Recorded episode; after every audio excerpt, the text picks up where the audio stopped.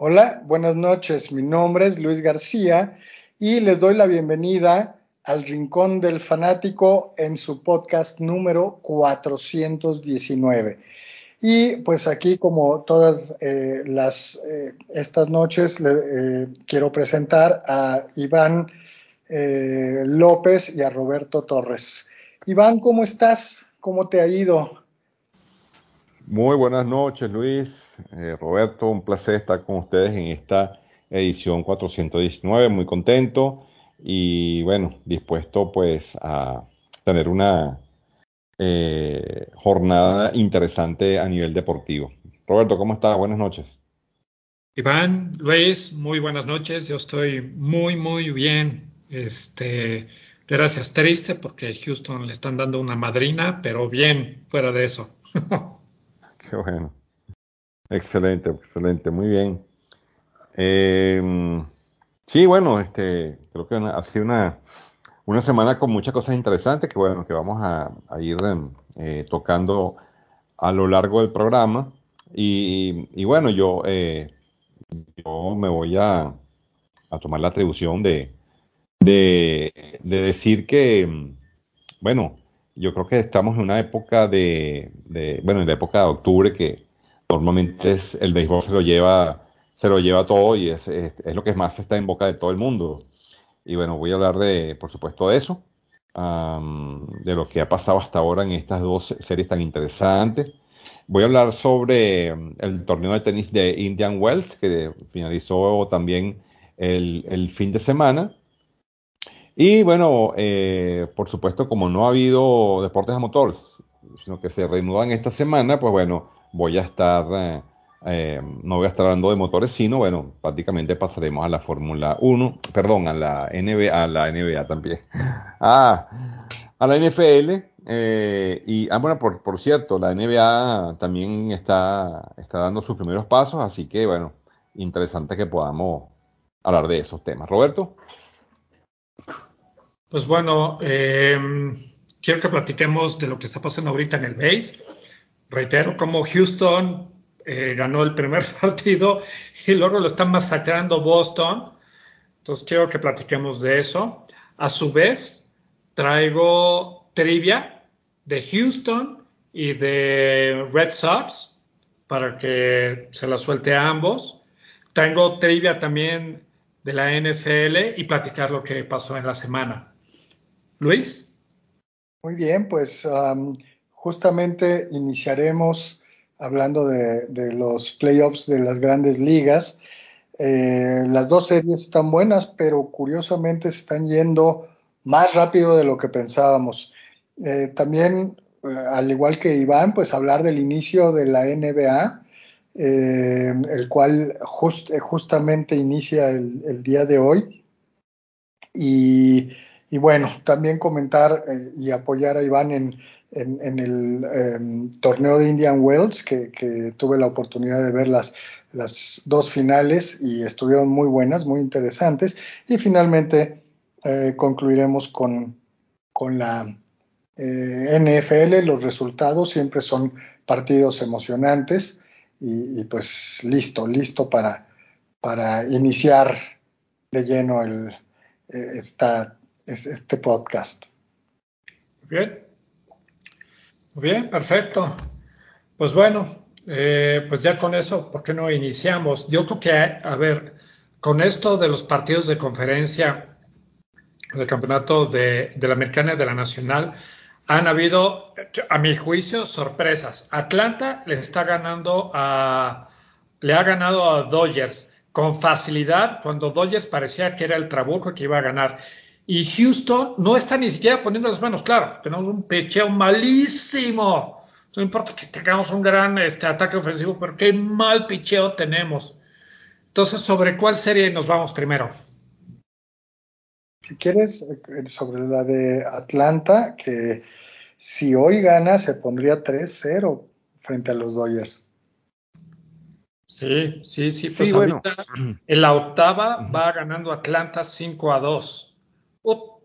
Este, a ver, no sé qué opinan, digo, eh, ¿qué es lo que ha pasado con Dodgers? ¿Ha sido el picheo, ha sido el ataque ofensivo ¿Qué ha sido? No, no, no entiendo.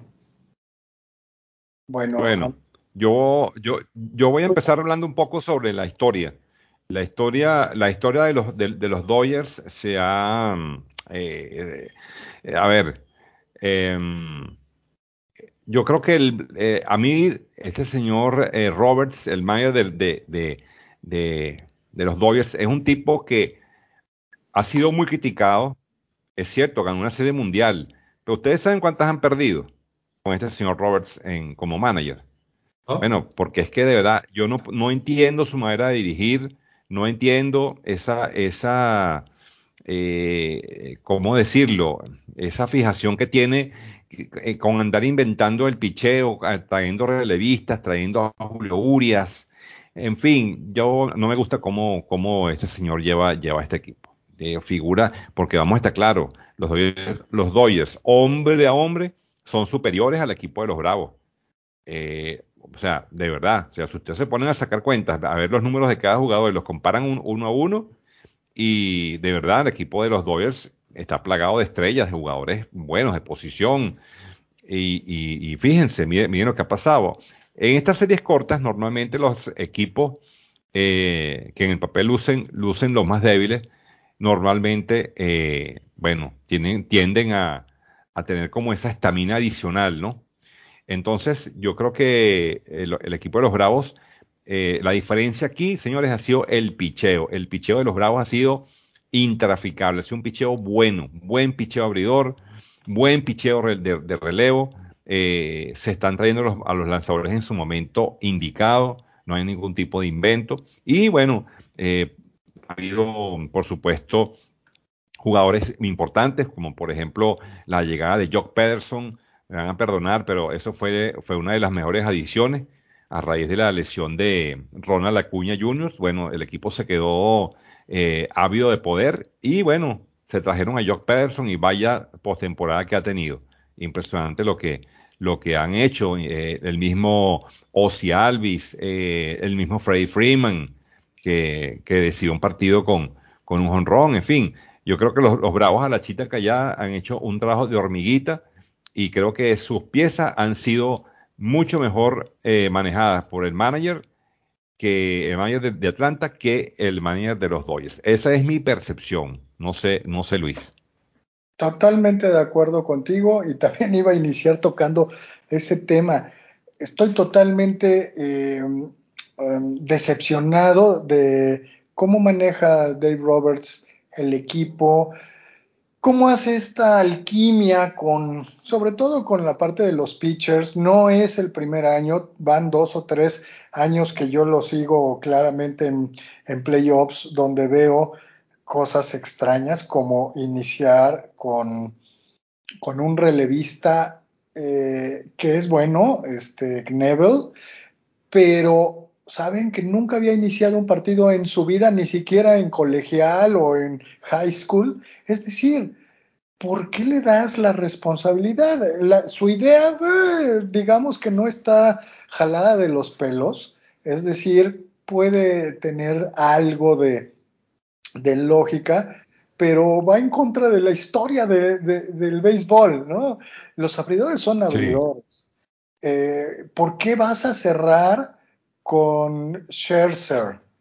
¿Por qué vas ganando 4-2 en el segundo juego? Porque si vemos los resultados, el primer juego fue 3-2 a favor de Atlanta, el segundo fue 5-4, es decir, bateo oportuno y ha ganado en las últimas entradas. Y entonces, en el segundo juego iba arriba 4-2 y mete a Julio Urias. Yo, yo jugué béisbol, yo fui pitcher, y es bien diferente cuando tú eres un abridor y de repente te dicen vas a entrar de relevista, te cambia todo el esquema.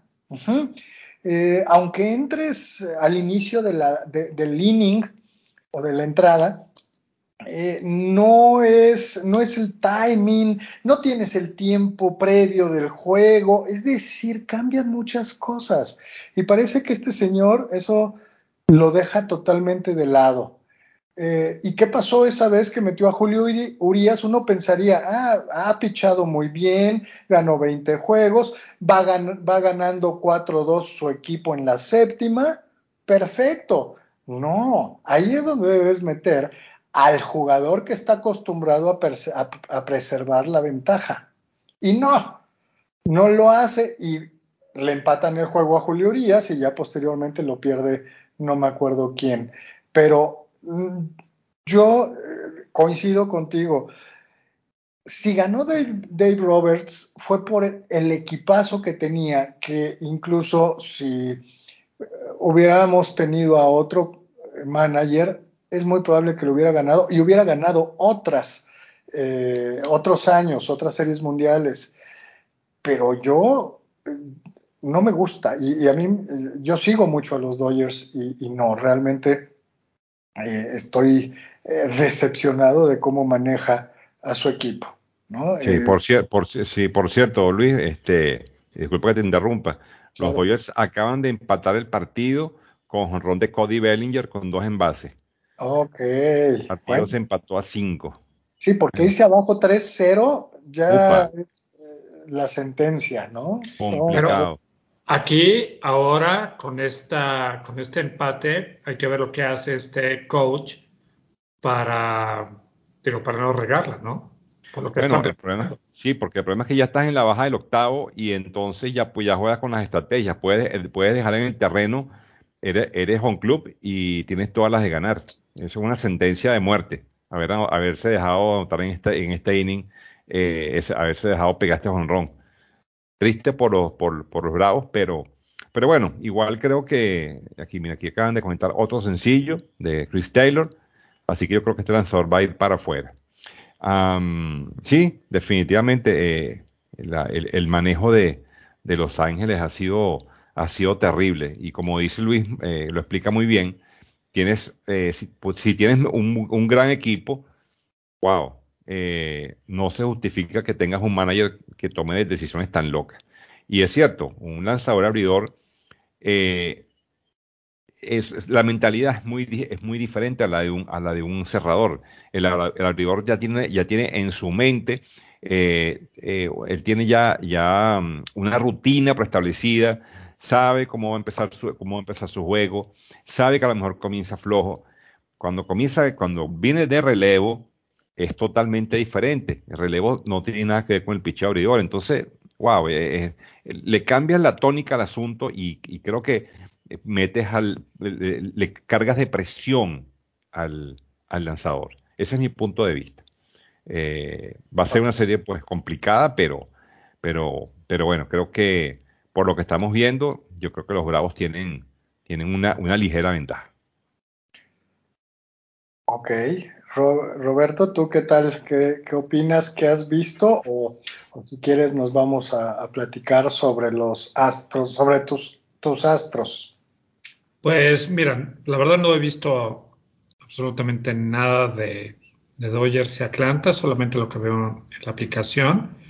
No, no tengo bases como para dar una, una opinión. Lo único que sí sé es que todos mis chats de WhatsApp creo que la mayoría son de Dodgers porque nadie, este, nadie habla de, de, Dodgers como antes hablaban. Pero bueno, pues a ver, pasemos entonces a lo que es Houston. Yo, yo creo que lamentablemente el hecho que no tengamos una, un buen roster de pitchers, eso nos está afectando durísimo porque obviamente Verlander no estuvo en toda la temporada por la lesión que tuvo el año pasado. Este, pues ya ni que hablar de Derek Cole. Y este, Greinke, pues la verdad, sí me hace bueno, pero no tan bueno como para, como para ser el pitcher principal. Aunque se supone que ahorita iba a pichar este partido después de un mes de inactividad, pero el chiste es, creo que no importa que tengas un, un ataque ofensivo tan bueno como lo tienes con Altuve, como lo tienes con Breckman, como se tiene con otros jugadores, si no puedes realmente conectar. O sea, por ejemplo, un dato duro este José Altuve empató el 15 de octubre, hace cuatro días, a Derek Jeter este, en home runs de la postemporada por un infielder, ¿no? Aunque Derek Jeter lo jugó este, con 90, lo hizo en 90 juegos. Eh, eh, hizo ese mismo reto, o sea, eso en 90, en, en 90, en Chihuahua en 90 partidos más, ¿no? Entonces, pues la verdad estoy este, preocupado. O sea, he visto muchos datos duros y gente diciendo, no, eh, que el entrenador de, Houston ha hecho maravillosas las cosas. Perdón, creo que de repente, como el entrenador de Dodgers, de repente metía a cuatro diferentes pitchers en un solo partido, este, y eso realmente ha, digo, me preocupa. Y ahora, hace rato Bregman mete un home run, oye, me alegro porque es el primer partido en el que creo que llevan la ventaja, y la siguiente entrada, Sander Bogarts les mete un home run con dos carreras y vamos perdiendo 2-1. ¿no? Ah, y acaban de hacer un cambio en la segunda entrada Sangren que va para afuera y entra Bruce Rayleigh. Te digo, me daría mucha tristeza que perdiera Houston y más en Boston, que ni siquiera regresaran a Houston para esto. Claro, y sí, yo creo que se lesionó Roberto porque pichó uno y un, uno y un tercio, le dieron un hit, eh, dio tres bases por bola y lo sacaron. No entendí, tiene que ser que se lesionó. Perdón, perdón, los interrumpo un segundo. Zach viene de una lesión y hoy volvía al bullpen y tenía proyectados más o menos que iba a pichar como 40 eh, eh, lanzamientos. Eh, más bien ese era lo que iba a hacer porque tiene como un par de meses sin lanzar. Él se lesionó gran parte de la temporada. Entonces, más bien fue por eso, independientemente de que sí se puso abajo con este home run de Shander eh, Bogarts, 2-1, eh, pero más bien fue por eso. Ah, claro. Ok, bueno, entonces fíjate la, desesperación del coach de Houston para meter a Greinke ahorita en un partido súper importante donde este, no es de que se juegue todo, no es de que este partido pierde y ya está para afuera, pero imagínate esa desesperación. O sea, no es de que me quepa la cabeza, lo entiendo, pero pues no podemos hacer absolutamente nada si de un lado, este, desde la parte ofensiva no se hace nada, no de que no se haga nada, es de que los maniatan. O sea, yo es, es como que triste, ¿no? Porque yo juraba que a mí mi imagen de Facebook estaba súper contento. No le veo ni pies ni a cabeza a Houston. Como, como cita Iván, esto no se acaba hasta que se acaba. Bueno, cita Iván a, a Yogi Berra, ¿no? Esto no se acaba hasta que se acaba. Em, a mí, Houston creo que tuvo dos juegos malos seguidos si, si se enteraron, el primero que ganó Boston dio dos Grand Slams en entradas consecutivas. Sí. Y en el que en el del domingo que también ganó Boston 12-3, eh, igual dio un tercer Grand Slam. viendo estadísticas, Houston yo siento que no tiene tan mal picheo. Obviamente sobresale su bateo, pero eh, el picheo eh, en general eh, recibió, como, como un dato duro, 658 carreras en toda la temporada, comparando con el picheo de, de Boston, que para mí es de menor calidad. Boston recibió 749 carreras casi 100 carreras más. Incluso, por ejemplo, el juego del domingo pichó eh, José Urquidi. José Urquidi tiene un récord o tuvo un récord en temporada de 8 ganados, 3 perdidos, con 3.62 de carreras limpias permitidas. Es muy buen récord y es una, eh, una, una, era eh, aceptable. Simplemente fue un mal juego y yo creo que se le juntaron dos malos juegos. Claro, esto sabemos que son a ganar 4 de 7 y yo creo que todavía se pueden recuperar. Va a depender del juego de hoy. Si hoy lo sacan, todavía va a tener muchas posibilidades, uh, pero sí, tuvo dos juegos donde le anotaron 9 y 12 carreras, que no sé si, si eso eh, le pasó en toda la temporada, pero eh, se me hace que, que, su picheo es un poquito mejor que el de Boston. Vamos a ver, vamos a ver, todavía no te, te desilusiones, eh, Roberto, con, con tus astros, pero vamos partido a partido. No sé, Iván, ¿qué opinas tú de los Astros contra los Red Sox? Mira, no, los Astros tienen un, un equipazo, o sea, indiscutiblemente. Eh, lo que pasa es que, claro, el picheo, el picheo ha estado, ha estado fallando, ha, habido muy mala suerte, el picheo ha, estado fallando y Boston ha hecho, la, ha hecho las cosas y ha tenido eh, de verdad una ofensiva impresionante, encabezada por, por Quique Hernández. Wow, lo de Quique Hernández es impresionante. Quique Hernández está bateando algo así como 500, 500 y pico de, promedio. es una cosa impresionante lo que está bateando Quique Hernández. Aquí estoy buscando los números. El promedio es de 500, Quique Hernández, 571. ¿Qué tal? Qué bruto. Con dos tiene, tiene dos honrones, uno con, uno con las bases llenas. Es una cosa pero increíble. Entonces, obviamente, mira, esas cosas, pues, eh, inspiran, ¿no? Inspiran a un equipo. Y fíjate, lo que yo siempre he dicho, todos los equipos que llegan de, que llegan, eh, que ganan el comodín, que vienen así, que, que, clasifican de milagro, porque Boston, vamos a estar claro, Boston clasificó de milagro, Boston estuvo, estuvo eh, pisado por Tampa, después se tuvo que, enfrentarlo a, a Yankee, tuvo la presión de Seattle, de verdad. Y fíjate, mira cómo se han recuperado, han levantado, el picheo les ha, les ha funcionado al pelo. Y miren, Boston está inspiradísimo. Pues esos son los, equipos que hay que tenerles miedo en postemporada. Los equipos que, que uno piensa que no tienen chance. Bueno, precisamente ese es el incentivo. ¿no? Es como el ojo del tigre. Eh, yo pienso que si Boston le gana a Houston hoy, va a ser muy difícil, Roberto, muy, muy a mi pesar decírtelo.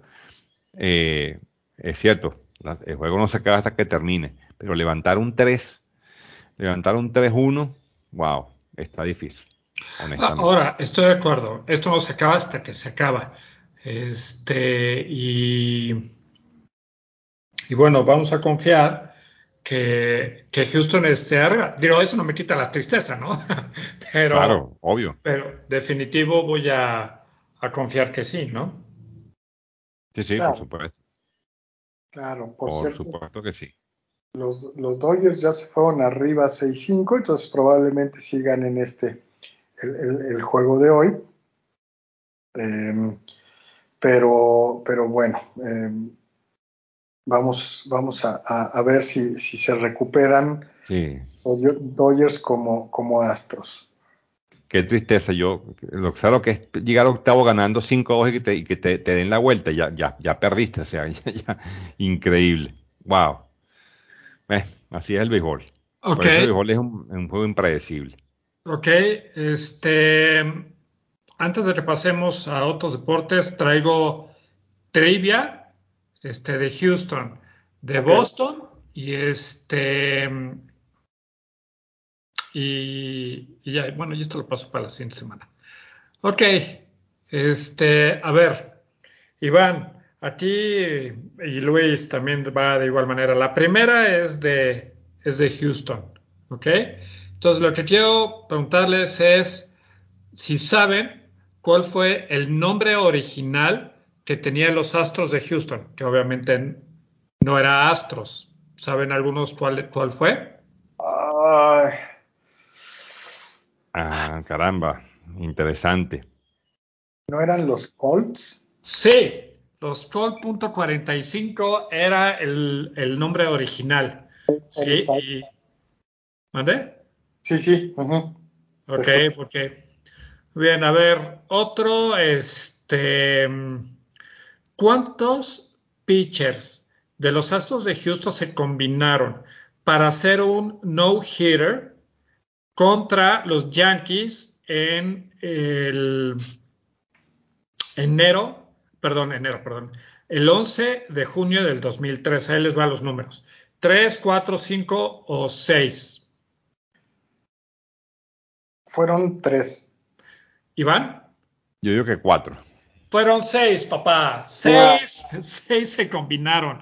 O sea, imagínense qué, qué difícil hacer un no-hitter y además que haya 6 pitchers, ¿no? Fue Oswald, Pete Monroe, Keith Brad Leach, Octavio Dotel y Billy Wagner. Ok, a ver, ¿qué año este, fue el debut del uniforme de arcoíris que tenían los Astros de Houston? Ahí les van los, los cuatro años, ¿sí? Pues bueno, elijan uno de estos cuatro años. 1970, 1975, 1980 y 1985. ¿Iván? En el 80. ¿Y, Luis? 75. ¿Cuál? 75. Exacto, exacto. Para ese, para ese eh, tiempo fue un diseño radical que no se había visto en absoluto.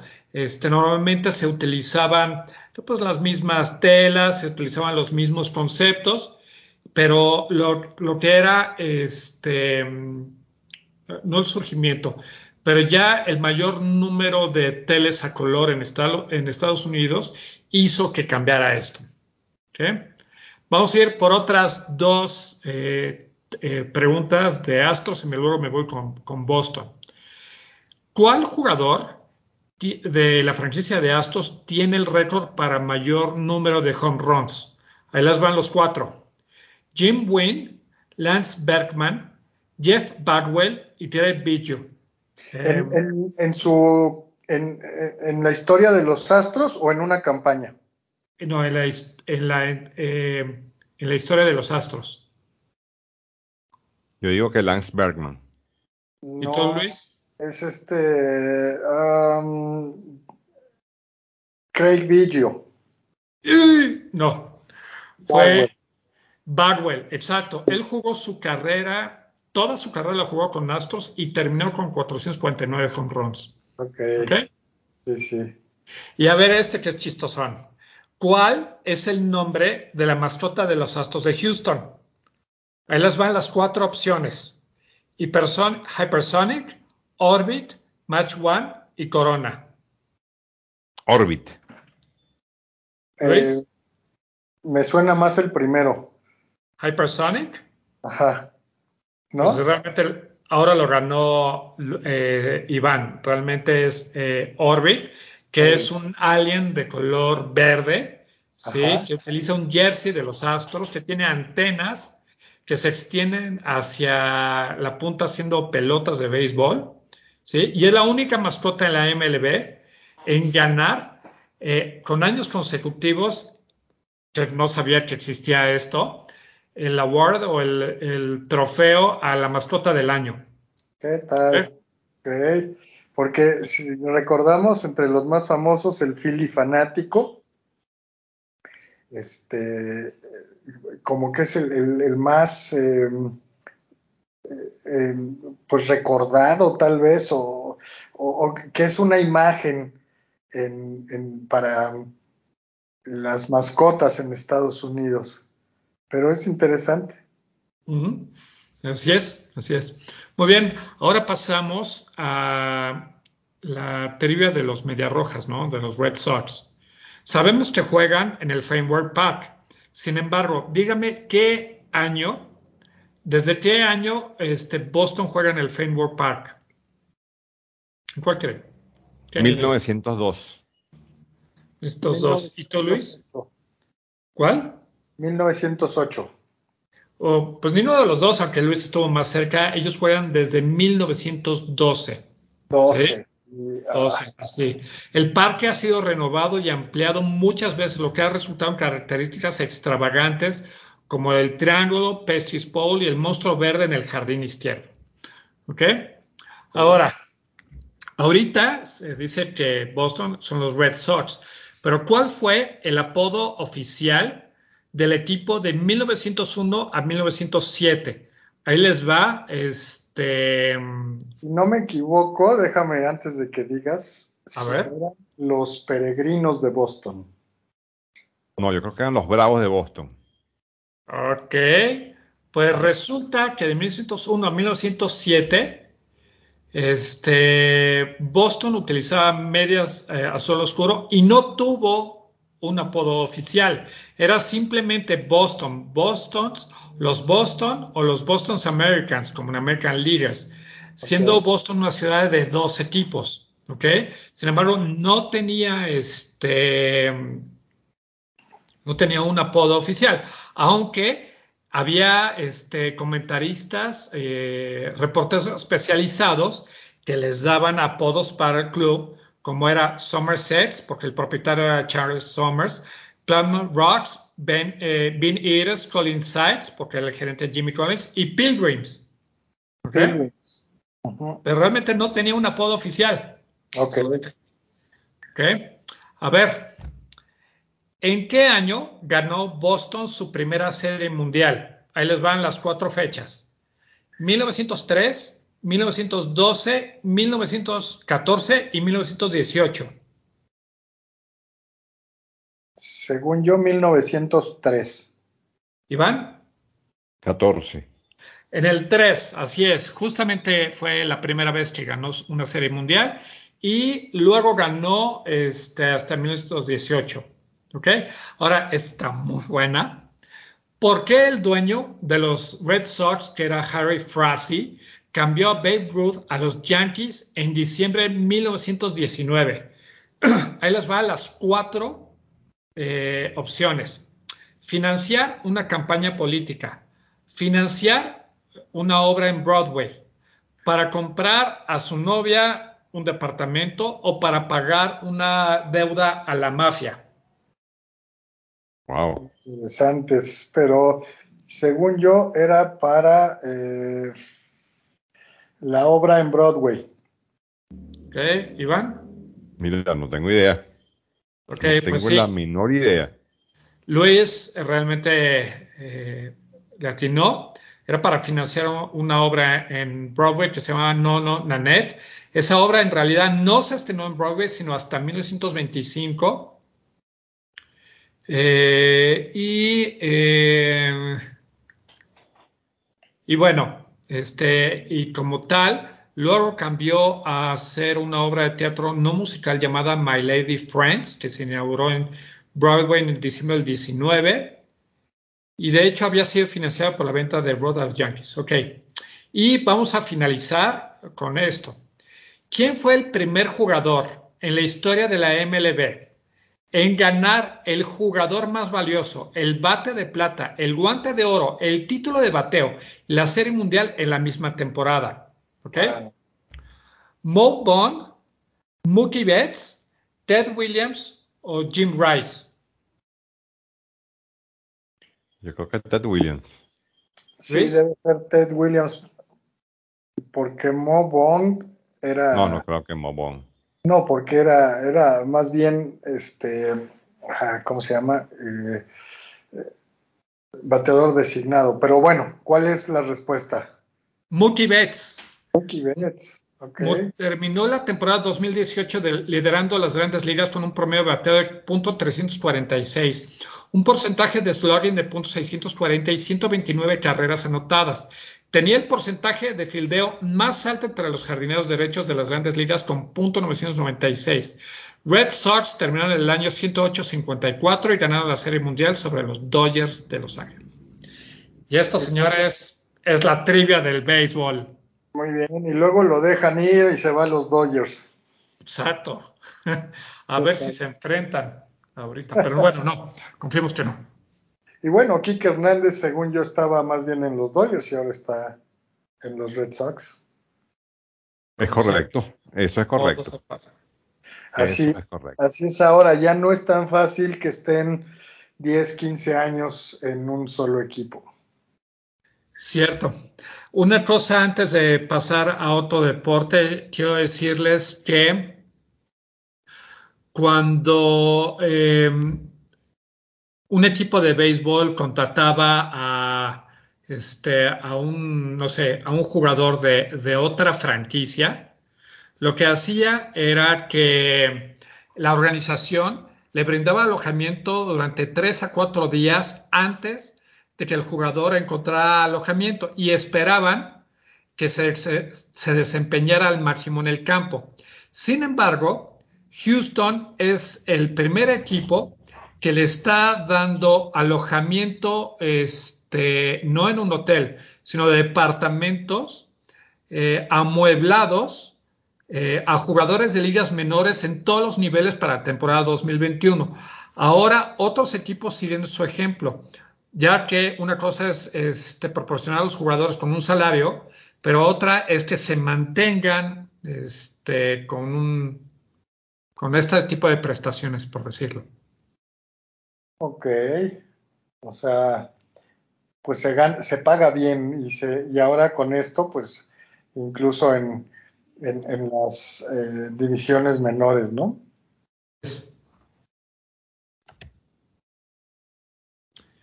Muy bien, pues yo creo que con eso podemos cerrar el base.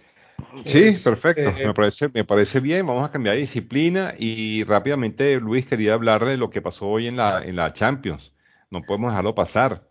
Eh, claro. no, lo había, no lo había comentado al principio en las mis noticias, pero es bueno comentarlo porque hoy tuvimos la jornada de Champions, muy interesante de por sí, eh, donde hubo pues eh, algunas sorpresas. Podemos empezar hablando del equipo de el primer partido, el equipo del Sporting CP ganándole al Besiktas griego con el score de cuatro goles a uno.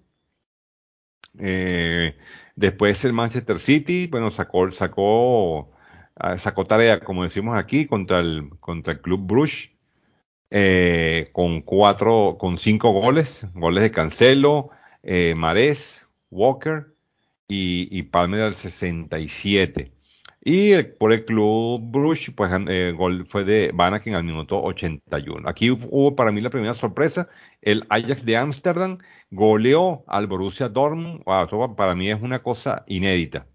Un equipo tan bien posicionado como el Dortmund, pues haberse dejado golear por el Ajax. Ojo, no, no estoy hablando mal del Ajax, sino que considero que el, que el equipo de Borussia eh, tiene un equipo eh, por lo menos más competitivo de lo que, de lo que se vio hoy. Eh, los goles fueron de Marco Royce, de Blin, Anthony y Soy Haller al minuto 72. Eh, después tenemos que el Liverpool, bueno, mi equipo en la, ese es mi equipo en la, en la, en la Premier League, el Liverpool lo sigo, siempre lo he seguido. Eh, derrotó tres goles por dos al Atlético de Madrid, el, equipo español, el equipo de del Cholo Simeone, cae tres goles por dos. Eh, por Liverpool, Mo Salah, que este es el fenómeno, el egipcio, Mozala eh, al minuto 8 y al 78 de penal y luego Keita al minuto 13. Eh, esos fueron los goles del de Liverpool. Y por el Atlético de Madrid tenemos que Antoine Griezmann marcó al 20 en el 34 y después el mismo Griezmann fue expulsado con tarjeta roja en el 52. O sea que el mismo goleador se convirtió en villano. Eh, muy cómico esto. Eh, otra sorpresa por aquí, el Porto derrotó por la mínima al Milan. Esto es un, esto es un golpe de un hachazo para el equipo italiano, haber perdido con el Porto. Eh, 1-0. Eh, después tenemos que el Milan, el Internacional, el Inter de Milán, derrotó al Cheris Tiraspol por tres goles a uno. Eh, goles de, de, de Seco, Arturo Vidal y de Brig al 67. Eh, el Paris Saint Germain pues hizo lo propio con el, con el Leipzig, partido que se decidió, se decidió eh, prácticamente en el 74 con un penal, el cual fue cobrado por Leo Messi, que hay que decir, marcó también en el minuto 67, y Kylian Mbappé marcó en el minuto eh, 9. O sea que el Paris Saint Germain sacó este partido de la nevera. Y por último, el gran equipo el Real Madrid, pues goleó al Shakhtar Donetsk pues obviamente no es que sea un gran rival, pero bueno, se hizo la, se hizo la tarea y eh, esos cinco goles pues sirven para el, para el, el gol averaje en, en los grupos, ¿no? A la hora de un empate una cosa, pues esos cinco goles pues son bastante importantes. Aquí marcaron Christoph, Vinicio Junior al 51 al 56, Rodrigo al 64 y Karim Benzema marcó en el, en el agregado en el minuto 91, o sea, en la, prórroga. Así pues, bueno, Luis, esta fue la jornada de hoy. No sé si pudiste ver algún partido o si tienes algo que comentar de esta jornada interesante. Sí, primero resaltar los resultados que llaman la atención. Estoy de acuerdo contigo, la goleada del Ajax y, el, Porto ganarle al, Milan, mm, aunque sea de local, no, no era lo esperado probablemente, pero ya sabemos que, estos equipos eh, portugueses como el Porto o el Benfica ya, ya son eh, de primer nivel y pueden ganarle a los clásicos y a los mejores en su momento, ¿no? Eh, por otro lado, resaltar la primera derrota de el Sheriff. ¿Te acuerdas que fue el que venció al Real Madrid? Sí, eh, sí, sí. En esta ocasión cae 3-1 contra el Inter. Eh, y viendo un poquito el seguimiento del juego, llegó a estar empatado 1-1. Es decir, es un equipo que, hay que verlo, quién sabe si pase a la siguiente ronda. Yo creo que el Inter va y el Real Madrid van a, despuntar o van a pasar a este equipo eh, de Moldavia, si no me equivoco. Eh, y sí quiero comentar algo. Yo eh, pude ver el juego de Atlético, el Atlético contra Liverpool. Ajá, cuéntame. Fue un juegazo. De hecho, se puso arriba muy rápido. En los primeros 13 eh, minutos ya estaba 2-0 a favor de Liverpool y poco a poco empezó a tomar la manija del juego el, Athletic y, muy bien Grisman metió dos, tuvo otra oportunidad frente al, portero, pero la paró bien este en un mano a mano. Eh, y lo que más me gustó es el primer tiempo. Estamos hablando del primer tiempo donde en muchos lugares eh, se la llevan tranquilo, no meten el acelerador, no, no, 2-2 y, ya, ya, ya, este, ya valía el boleto el, el, ver el juego, ¿no? Y en el segundo tiempo, en una jugada, sí, con una eh, equivocación clara de, de Grisman, que por cierto, decir que, que Antoine Grisman vuelve a su nivel en el Athletic. Él yo creo que está hecho para el Athletic, en el Barcelona sabemos que no, simplemente no se acomodó nunca. En una jugada eh, alza mucho eh, el, pie y le da con los tachones en la oreja a, Firmino. Eh, no fue a propósito, pero le sacaron roja directa. Y uno ve la actitud de él y, pues nunca fue a propósito, porque él no estaba viendo al jugador. Y de hecho, los comentaristas mencionaron que era su primera expulsión desde el 2017. Es decir, no es un jugador sucio, ni mucho menos. Eh, todavía va, pide disculpas a, a Firmino, sale compungido, pero eso cambió el juego, porque la verdad estaba jugando mejor el Atlético. Eh, y, mete un tercer gol eh, en, penal, Salah, eh, sí, era penal y, por eso ganan. Pero fue un juegazo. Yo, yo tengo que decir que por eso a todos nos gusta la Champions y por eso les pagan lo que les pagan. y la verdad vale la pena cuando podamos echarle un ojito, pues seguir los partidos, ¿no? Porque, porque realmente es el mejor fútbol eh, aunque bueno, en, el mundial hay mucha pasión por, pues son los países, el nivel máximo es esta liga definitivamente. ¿Tú pudiste ver el juego, eh, Iván? Mira, lamentablemente eh, hoy se me complicó ver, ver alguno de los partidos de la, de la quería ver alguno, pero se me complicó el día y, y no pude. Pero, pero más o menos estuve viendo algunos, algunos pasajes de los, de los partidos y, y, sí, bueno, sí, estuvieron bastante, bastante interesantes los, los juegos, la verdad. Ok. Eso sí.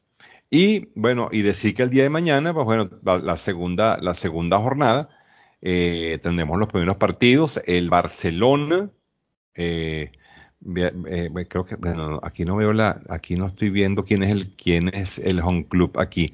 Creo que el Kiev, creo que el Barcelona visita al Dinamo, el Salzburgo hace lo propio con el, con el Wolfsburg, de alemán, el Benfica va para el Bayern, esto va a ser esto va a ser una una masacre aquí.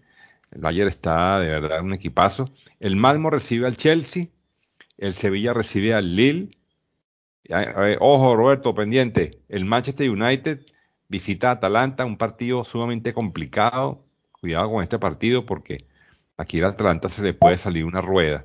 Perdón, Iván, nada más para decirte que es al revés. El primer, eh, eh, el, el, juego es en Old Trafford, también es en el Camp Nou en Barcelona es decir, los ah, locales ah, el primer equipo que mencionabas. Ah, invertí, invertí, perfecto. Gracias, Luis. Entonces, bueno, retiene lo dicho, inviértanlo, inviértanlo. de acuerdo. Exactamente, Manchester United entonces recibe a Atalanta, el John Boys recibe al Villarreal y el Zenit de San Petersburgo recibe a la Juventus de Turín el día, el día de mañana a las 3 de la tarde serán estos partidos y, y los de Barcelona y el, y el Salzburg van a ser a las 12 y 45. Así que bueno, la cena está servida y mañana tendremos la segunda jornada y después veremos cómo va, cómo queda esa tabla de calificación. Muy bien. Muy bien. bueno, excelente. Bien, entonces habiendo hablado de Champions, eh, bueno, quería comentarlo el, lo, del tenis, este Luis, porque estuvo muy interesante el torneo de, Indian Wells. Eh, este es un torneo, pues, de mucha, de mucha tradición. Y bueno, vimos prácticamente eh, unos duelos de, de, digamos, de caras nuevas, ¿no? Porque si sacamos, si sacamos a Victoria Zarenka, que es una chica que ya es conocida en el, en el tour de la WTA, eh, esta muchacha española, Paula Badosa, pues bueno, yo honestamente no la había, yo no la había escuchado entre las, entre las primeras 20. Eh, resulta ser que esta chica, eh, creo que es número 13 del mundo ahorita después de esta, de esta, de esta victoria. Todavía no entra en el top, en el top 10, pero sube unos buenos eh, eh, escalones pues en el ranking de la WTA. un partido interesantísimo que tuve, tuve oportunidad de verlo. Se decidió, eh, se decidió en, en, el máximo de, de, de, tres sets. Y a la final, pues la española logró sacarle el tiebreak a, a Victoria Zarenka, que obviamente es la veterana de, obviamente de, este cuadro final.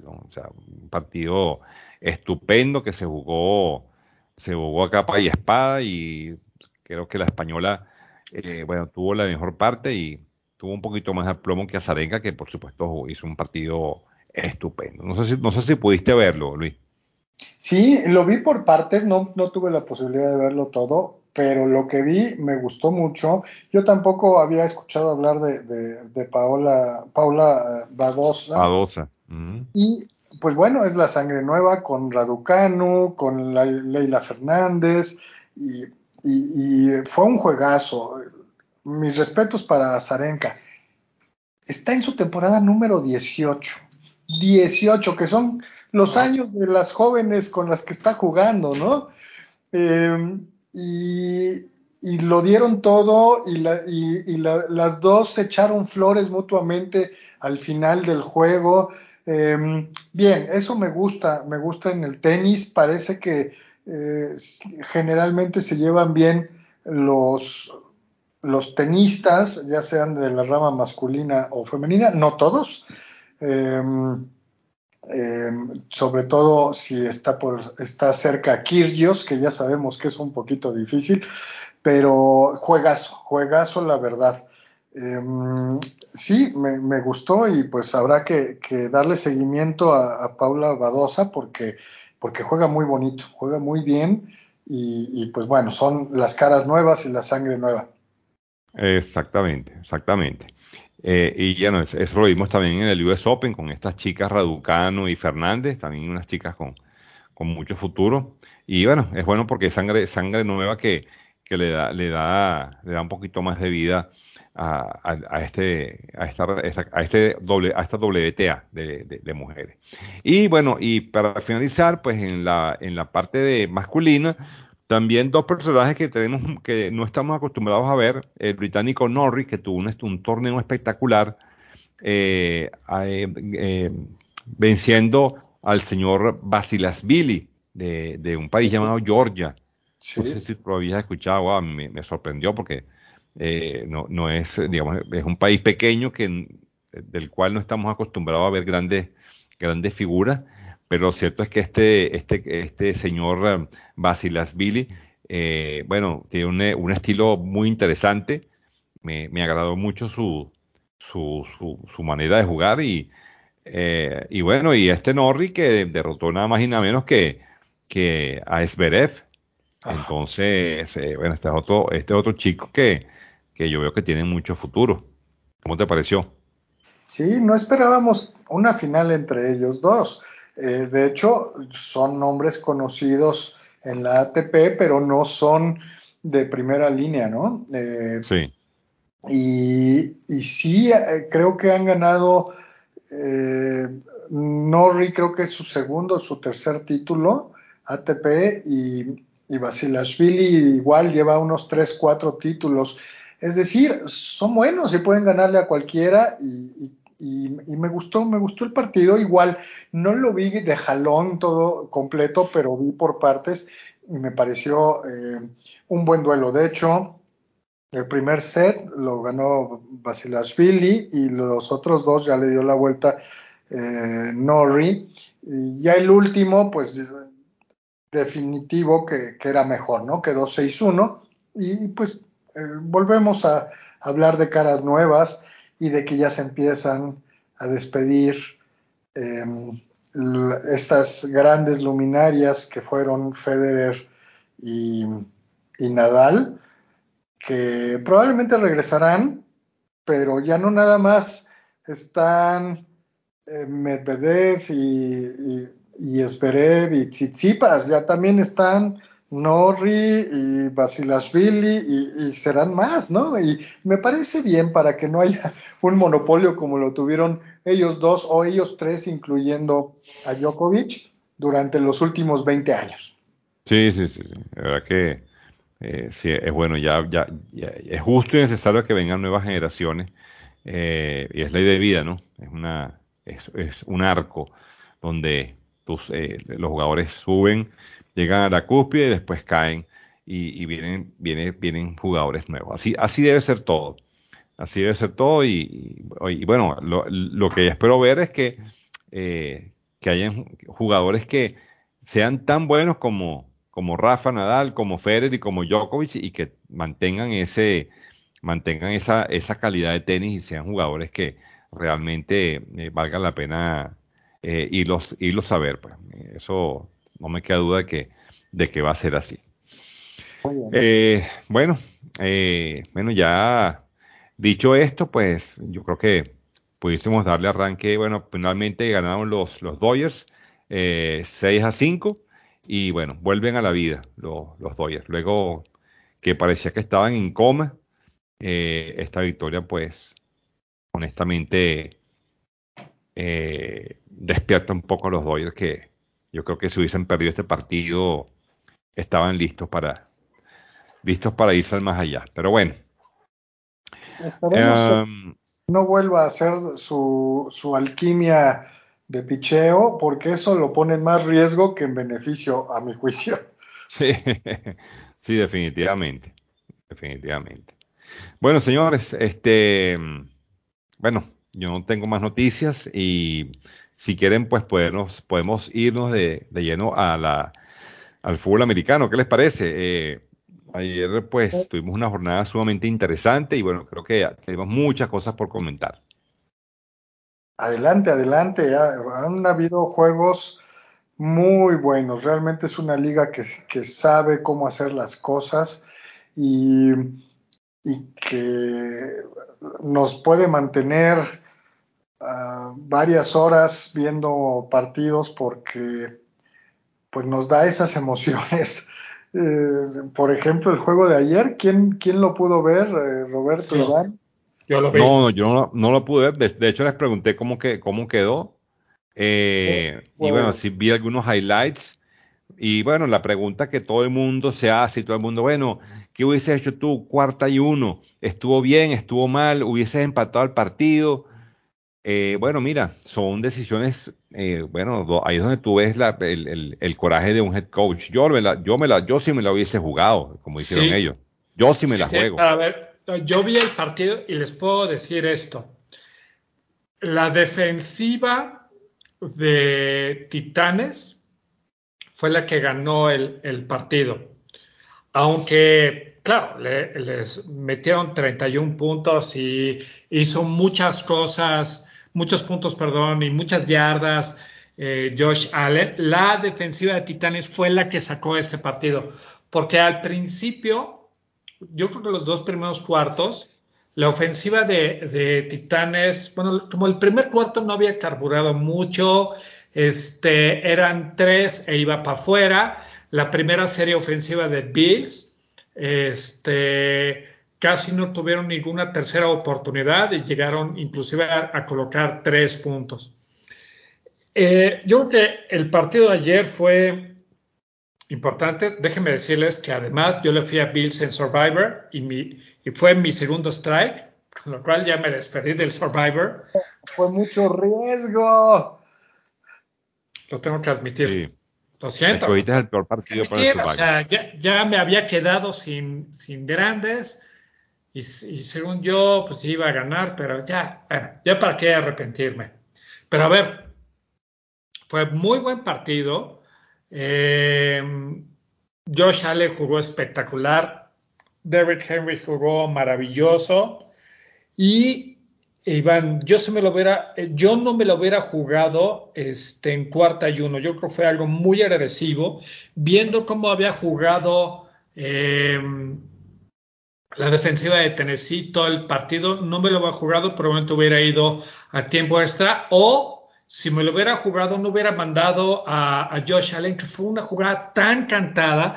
Se pone en formación escopeta, ¿sale? Faltando cinco segundos para sacar el, para que ya termine el tiempo, se coloca detrás del centro. ¿Tú crees que los defensivos no iban a saber que este tipo se iba a aventar? Y el problema no fue que se aventara, es que se resbaló. El momento en que sale eh, el, balón, se resbala con su pie y no avanzó. Y entonces con eso perdimos el partido. Era una jugada cantada y sabemos que él corre bien y que tiene fuerza y era menos de una yarda, eran pulgadas. Probablemente estaba bien cantada, pero la defensiva la estaba esperando. Ahora, ayer me gustó lo que dijo el comentarista de, ESPN. Dice, eh, a ver, ¿te la juegas o no? Depende. ¿Juegas para ganar o juegas para empatar? Pero depende, o sea, no podemos eh, decir siempre, no, pues yo juego para ganar porque a lo mejor... Eh, no sé, a lo mejor mi, no sé, mi ofensiva no viene muy bien o la defensiva viene muy bien, mejor voy por el gol de campo. En este caso, ellos saben que eh, los Bills saben que, que, son fuertes y que tenían todo y, era también una manera de, hacer un statement, ¿no? De decir, aquí estamos y vamos por la quinta victoria seguida y a ver quién nos para si lo hubieran logrado así se hubieran levantado hoy. Y no lo lograron y bueno, se equilibran las cosas. Titanes ahora no es que se vea contendiente al Super Bowl todavía, pero sabemos que le puede ganar a cualquiera.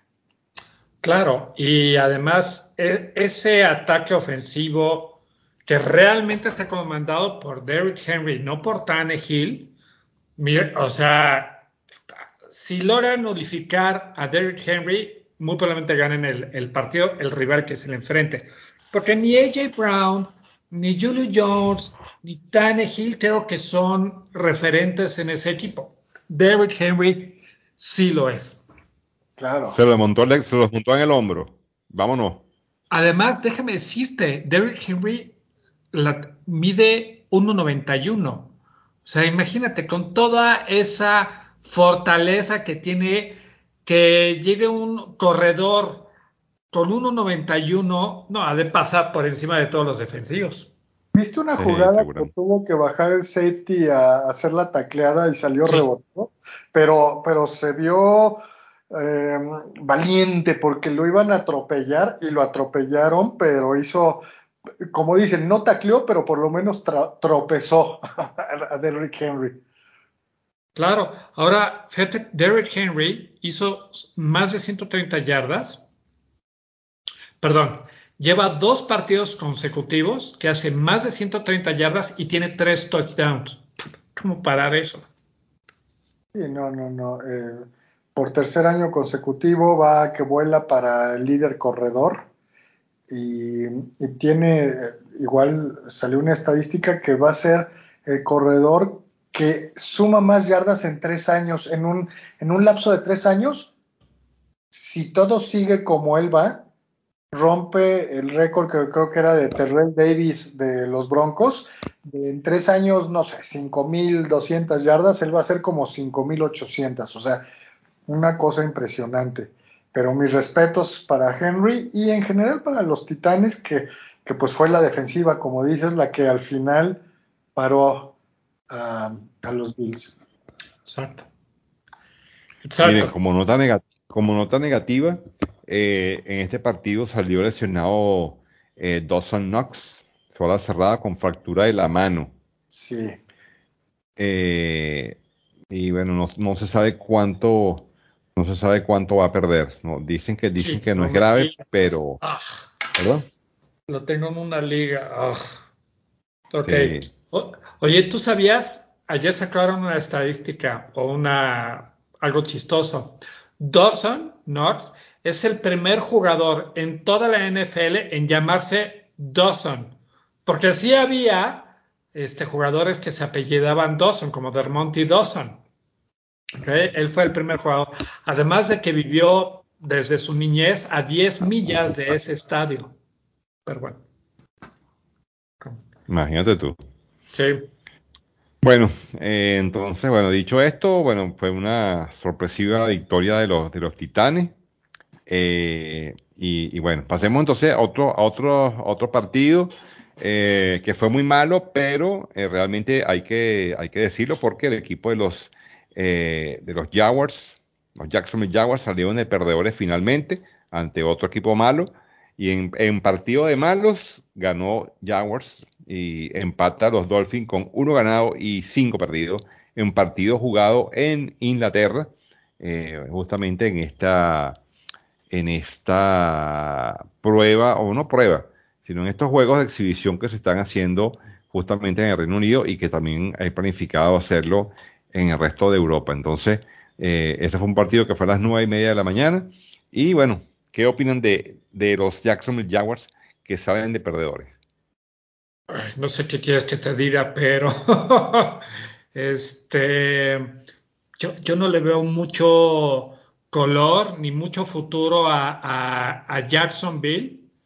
Eh, digo, no nada más porque tiene a Trevor como como coreback, pero la defensiva ha sido diezmada, diezmada. Entre los trades que hicieron este, con Rams, que Calais Campbell hace dos años lo enviaron a Baltimore, eh, jugadores que no han querido ya estar ahí, esa defensiva que era muy buena, pues ya no es lo mismo que antes. Yo no le veo un futuro inmediato a, a Jacksonville. No sé qué opinas, Luis. No, futuro inmediato ni, ni a largo plazo. Salieron de una racha de 20 derrotas consecutivas. No ganaban desde la primera semana del año pasado. eh, me parece que era la tercera racha perdedora más larga de toda la historia. Digo, qué bueno, porque ya habían estado cerca de ganar y por malas decisiones, Urban Meyer eh, o los jugadores eh, con errores, pues lo habían impedido o, los, o el equipo contrario. Pero qué bueno que ganan. Más bien, lo que no entiendo es qué pasó con los Dolphins. Los Dolphins el año pasado ganaron 10 juegos y perdieron 6.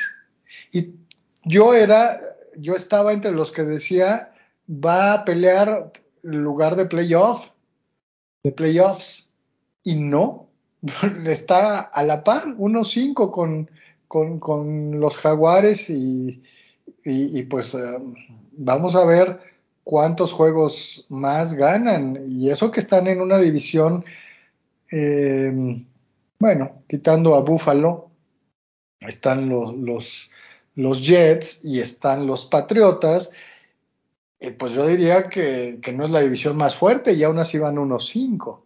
Sí, perdieron jugadores importantes, perdieron, perdieron a, a Kenny Stills, perdieron a Calen Balach, a Kenny Drake, este, Fritz Patrick ya no está más con el equipo. De verdad, yo creo que yo creo que, que este señor uh, no, no, tú no, el, el, coach. Brian Flores, Brian Flores, que es el, el head coach. Eh, bueno, yo creo que su puesto está, como decimos aquí en Pico de Zamuro, eh, porque la verdad es que los, los, resultados no se han visto lo que, lo que se esperaba y a pesar de que Tua venía de, venía de una lesión y debutó nuevamente, pues bueno, el equipo pierde de manera increíble 20 por 23. Ahora, perdón, algo que se tiene que preguntar Miami es si llega a tener marca perdedora al final de la temporada, va a obtener un puesto alto en el draft. ¿Se irían por un coreback? Porque no creo que tú sea esta solución. Este ex coreback de primera ronda no es la solución.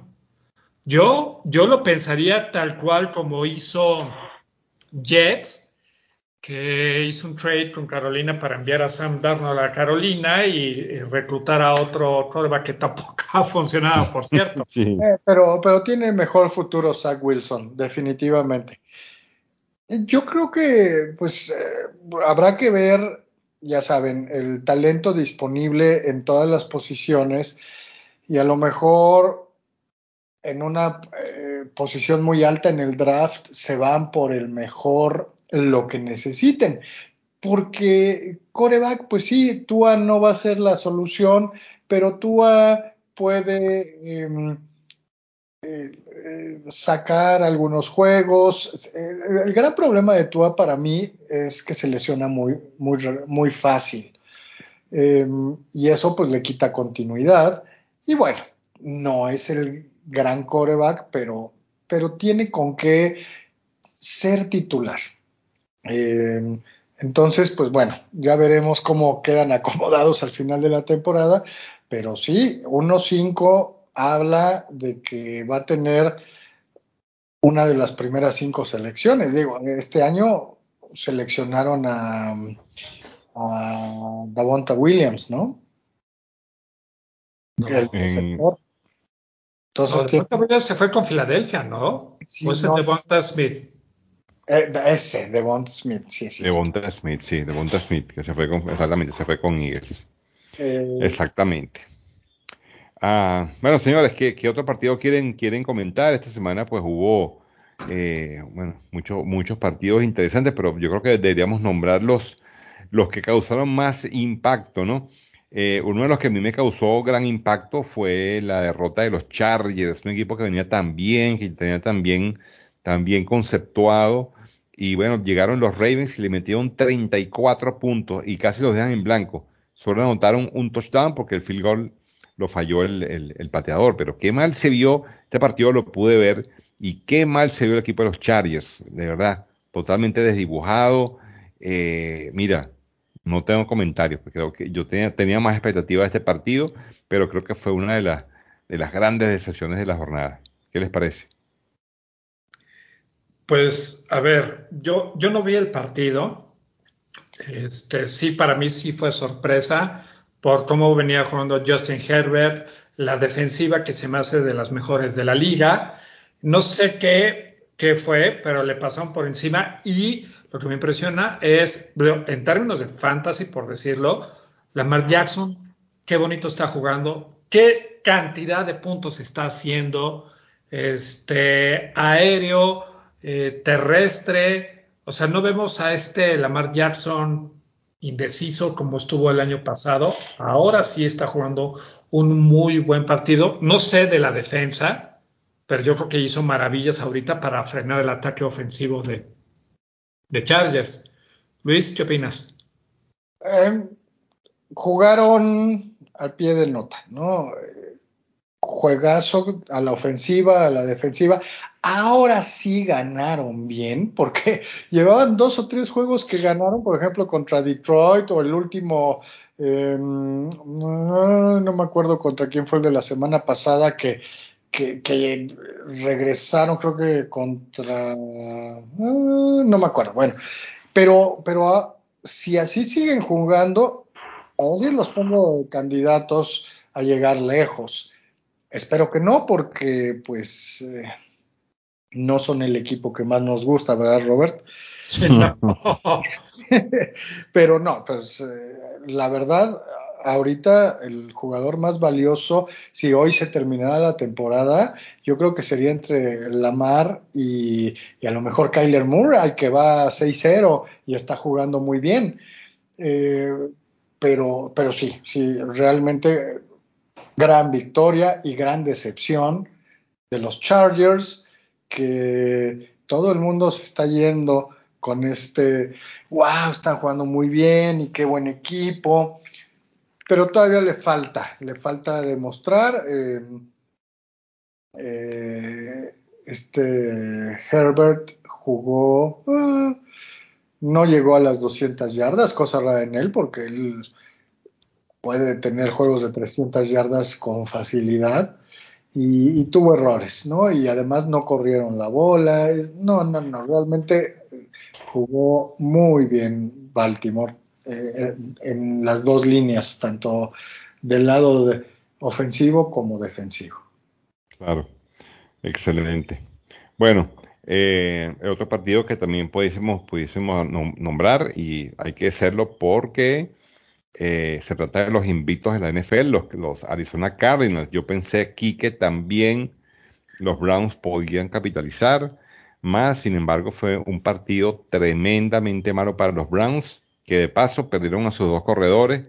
Creo que también se ha lesionado a Baker Mayfield, no estoy, muy seguro, pero creo que también está tocado. Y bueno, el equipo de los Cardinals luce poderosísimo, poderosísimo.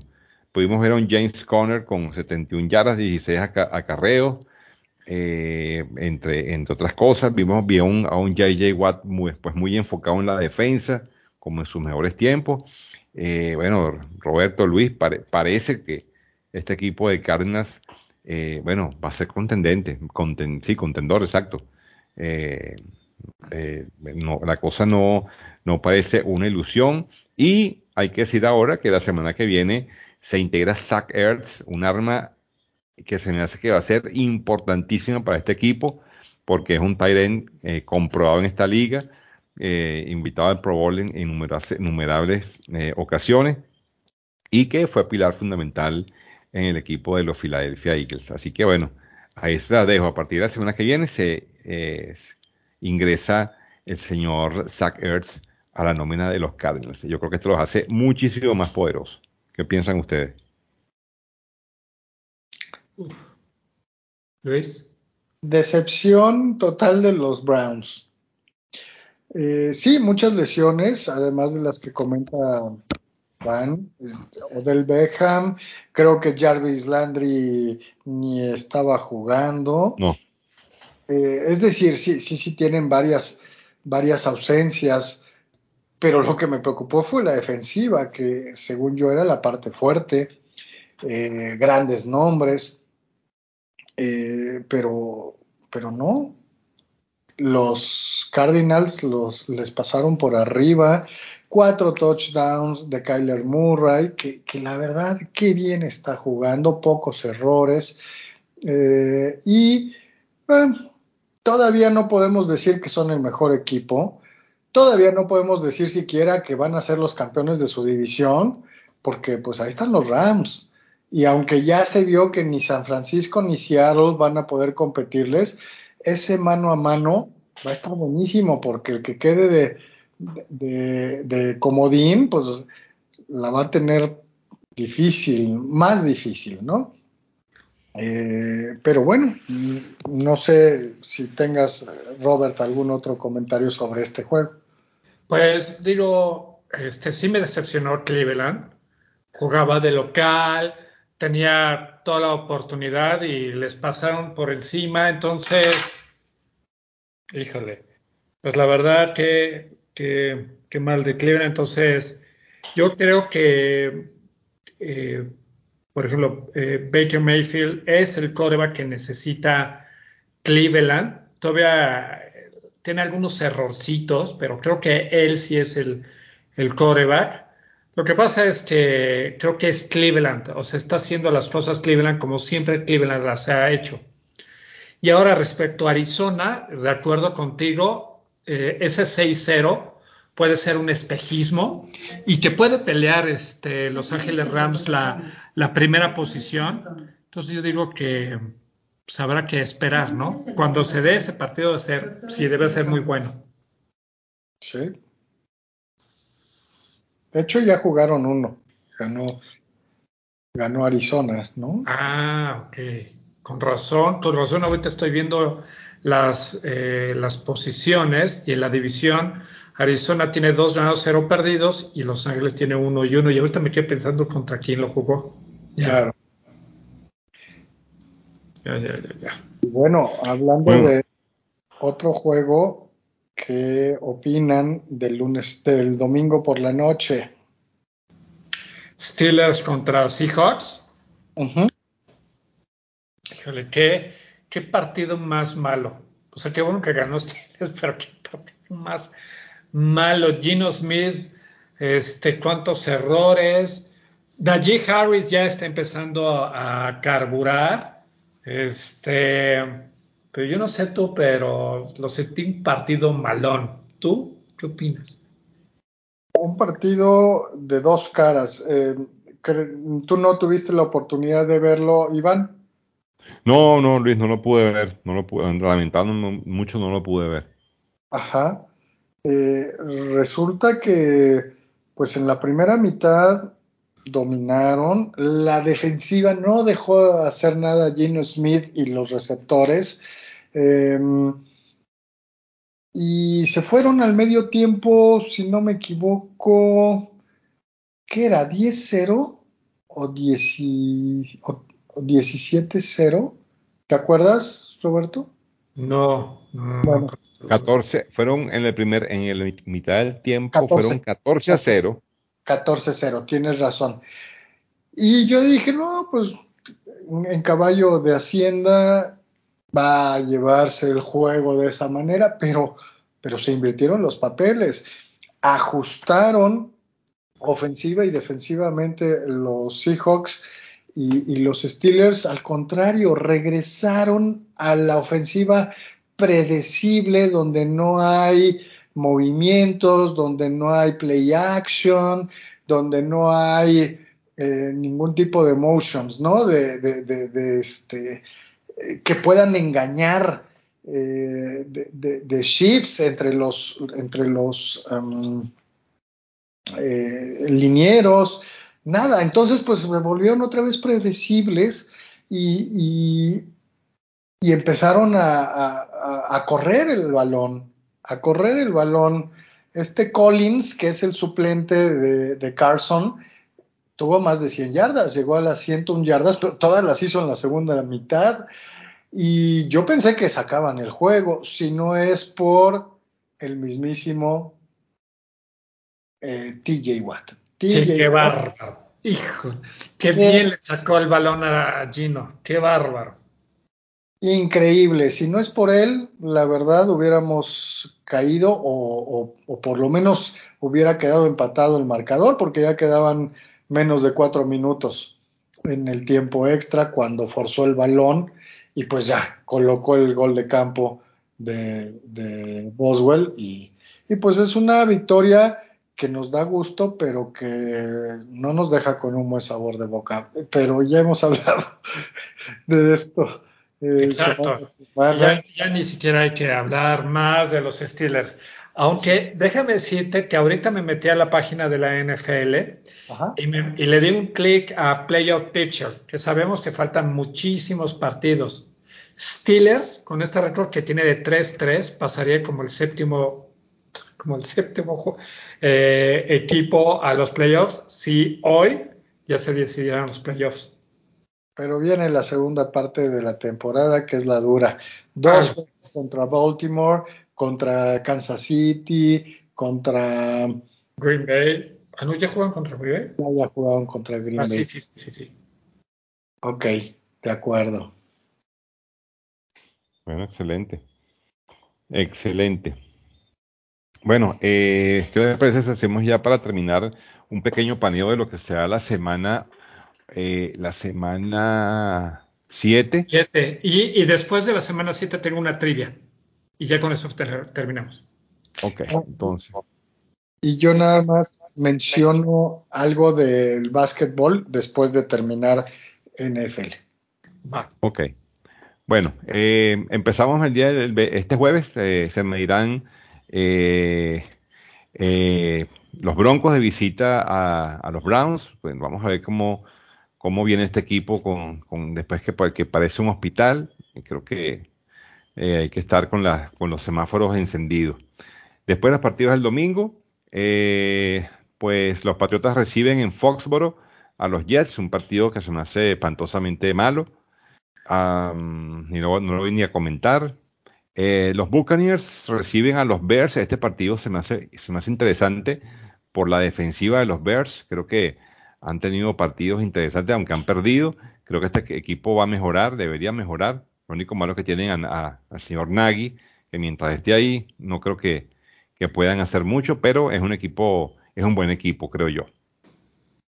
Eh, el equipo de Washington visita Lambeau Field, van contra los Packers, partido de la una.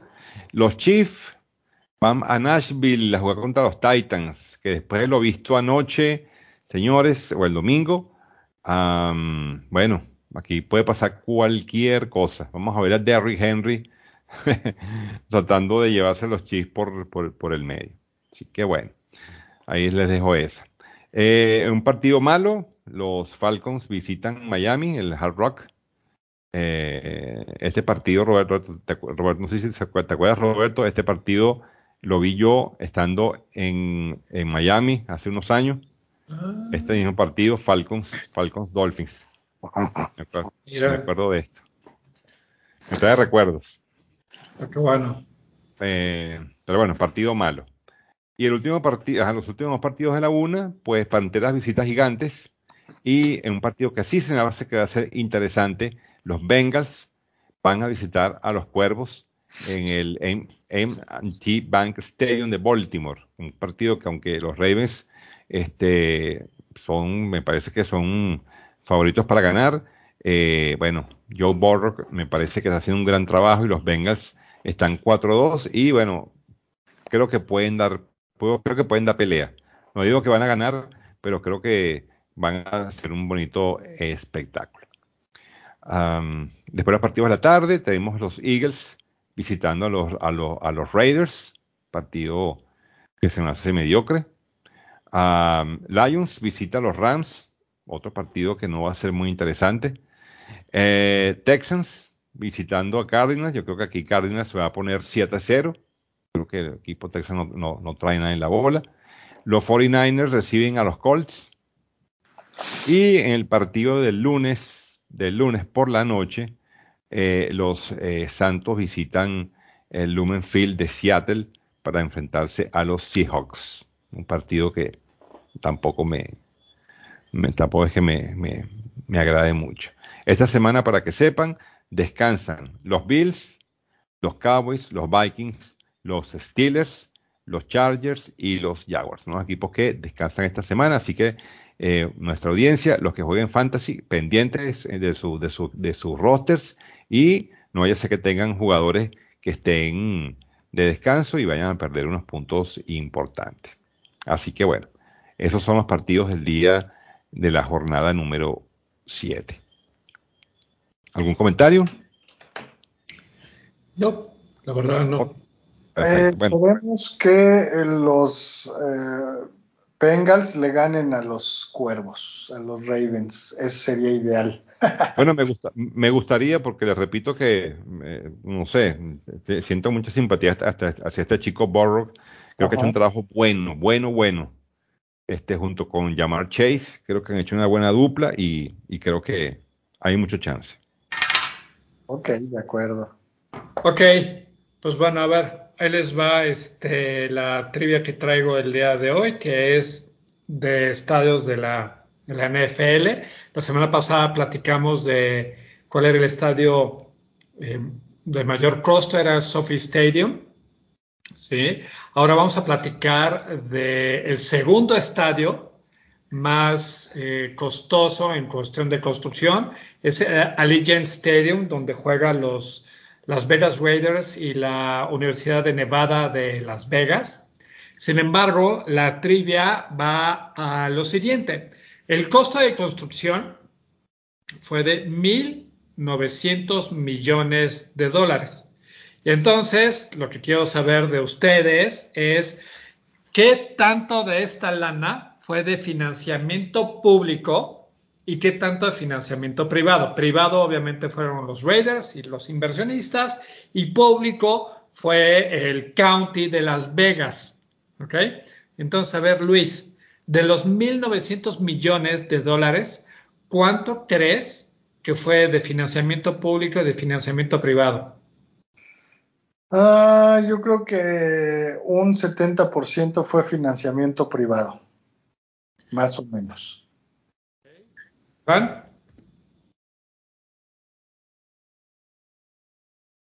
Ya que se me fue la señal. No hay problema. Te decía, te decía que este, de los 1.900 millones de dólares de la Legion Stadium, ¿qué porcentaje crees que fue de financiamiento público y financiamiento privado? Eh, eh, 60-40. ¿Eh? 60-40. este fue eh, menor, realmente, de los 1900. Ay, perdón, ay, me equivoqué. Momento, momento, momento. Ya. Eh, realmente fue, eh, en este caso, Iván fue el que más cercano estuvo. El 60% son 1.140 millones de financiamiento privado y fue 1.150 millones de financiamiento privado y 750 millones de financiamiento público. Aquí lo, lo importante es cómo Las Vegas decide aportar esta cantidad de dinero sin haber tenido nunca un equipo de la NFL que jugara directamente en, esa ciudad. ¿Ok?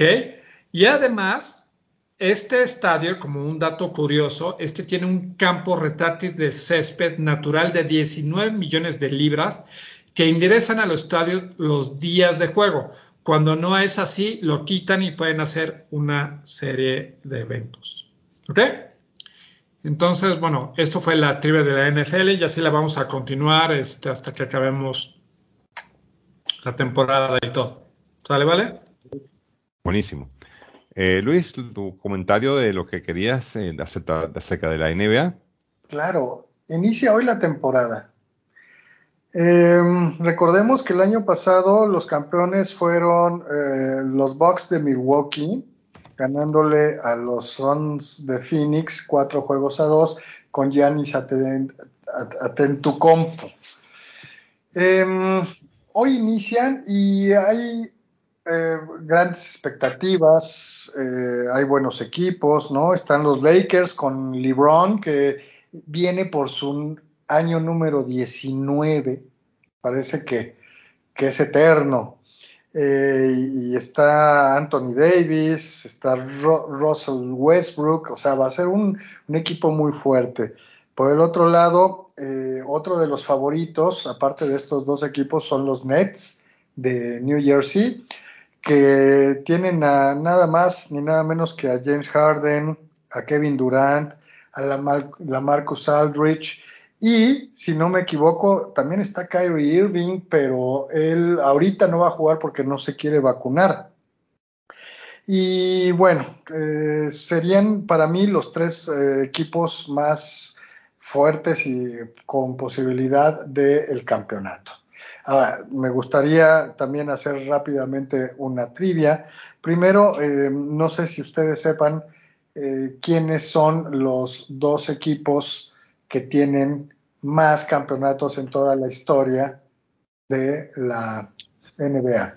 Lakers y Boston. ¿Saben con cuántos? No sé, 20 y 19. Los dos tienen 17 campeonatos, es decir, están empatados. Y de ahí hay un espacio muy grande, eh, una diferencia muy amplia con eh, tercero, cuarto y quinto lugar. El tercer y cuarto lugar están empatados los Bulls de Chicago. Y lo que nos sorprendería en esta época, eh, los eh, Golden State eh, Warriors, los dos tienen seis campeonatos y con cinco San Antonio, ¿no?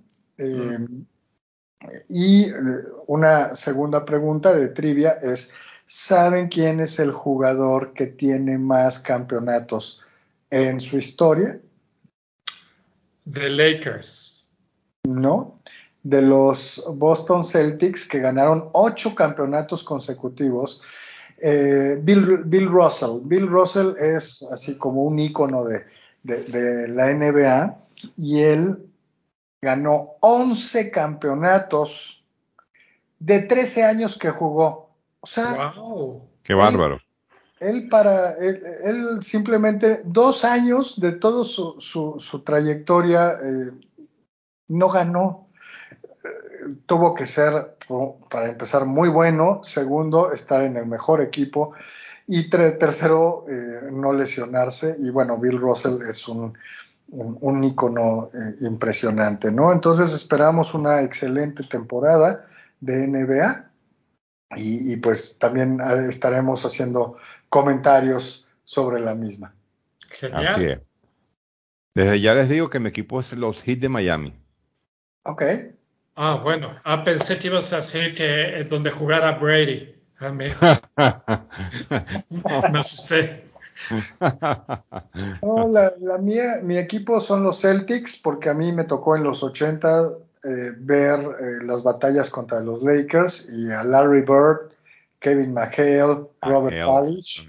y fue un equipazo y, yo lo sigo hasta, hasta la esta época. Eh, yo le voy a los Celtics. Y, tú, Iván, ¿a quién le vas? Ah, no, eh, tú, Roberto, ¿a quién le vas?